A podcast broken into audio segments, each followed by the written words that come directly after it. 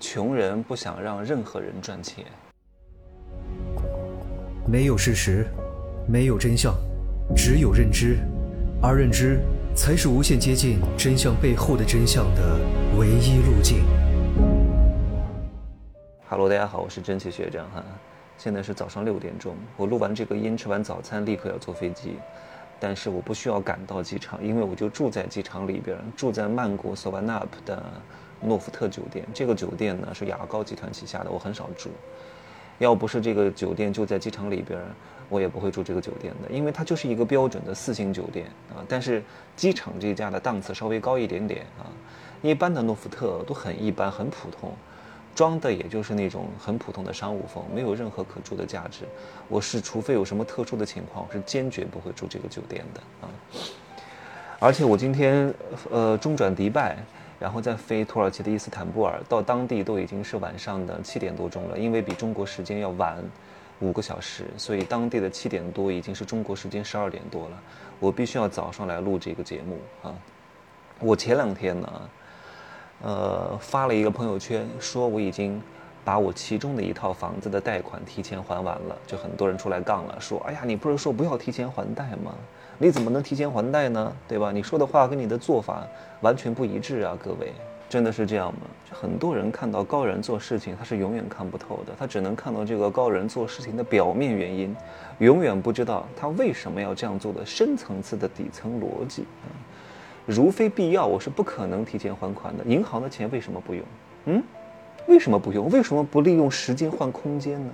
为什么不利用优质负债来扩大这个自己的资产规模呢？为什么不借用一个很好的杠杆呢？负债不代表都是坏的，有些负债、消费贷那肯定是不好的负债，有些负债是好的负债啊，是优质的资产啊。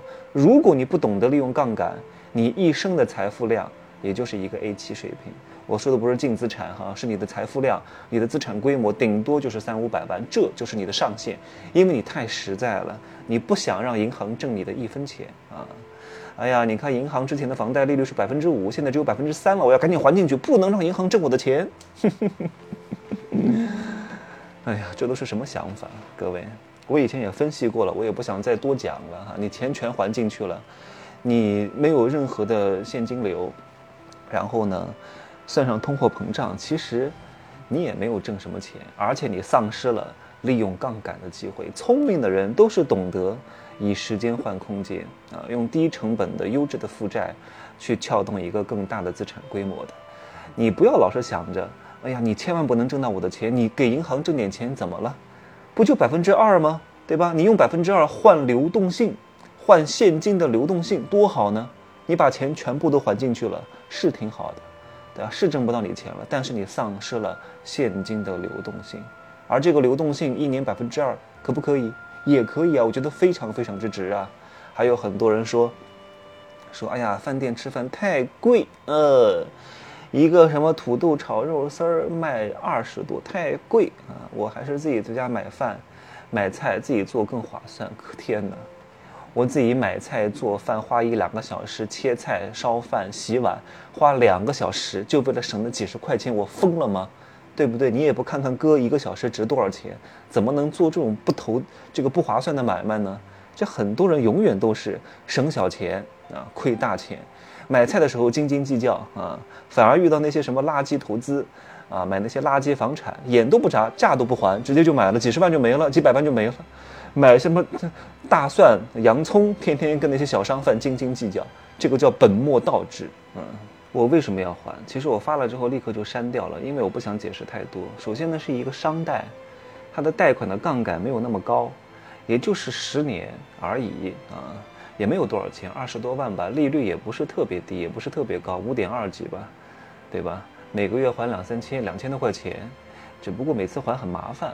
关键是什么？这都不是问题，我也不是为了省这个利息啊，主要就是我看到了一个更好的资产，而买那个更好的资产，有可能因为你之前的贷款笔数比较多，会影响到你接下来购入资产的这个贷款的成数，以及贷款的利率和首付的成数可能会有影响，对吧？那我就赶紧还了吧，又不是几百万啊，几十万而已，还掉它，为以后购入更加优良的资产做好一个充足的准备。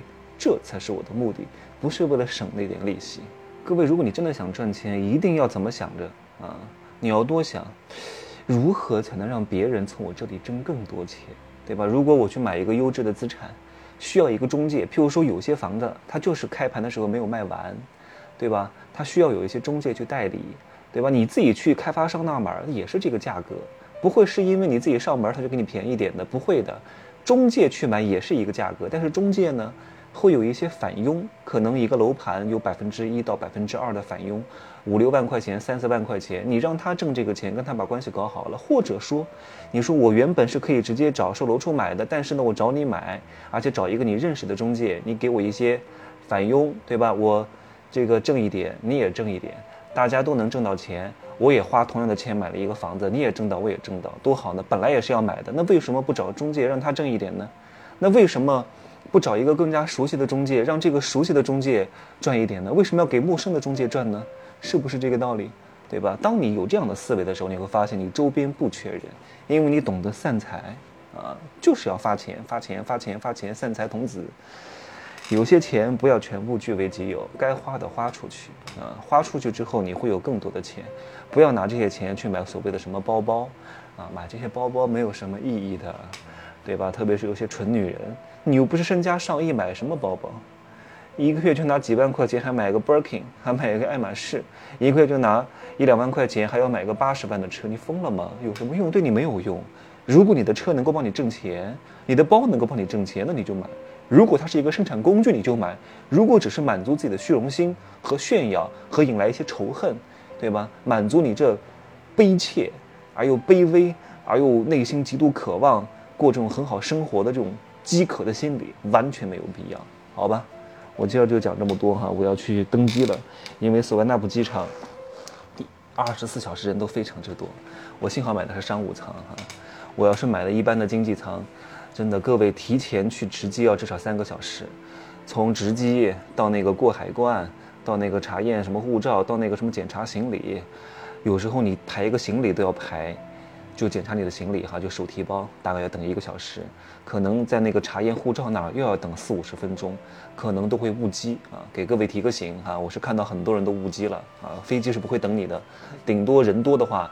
等个十几分钟、二十分钟，就你一两个不会等的，立刻就飞走了啊！拜拜，就这样吧。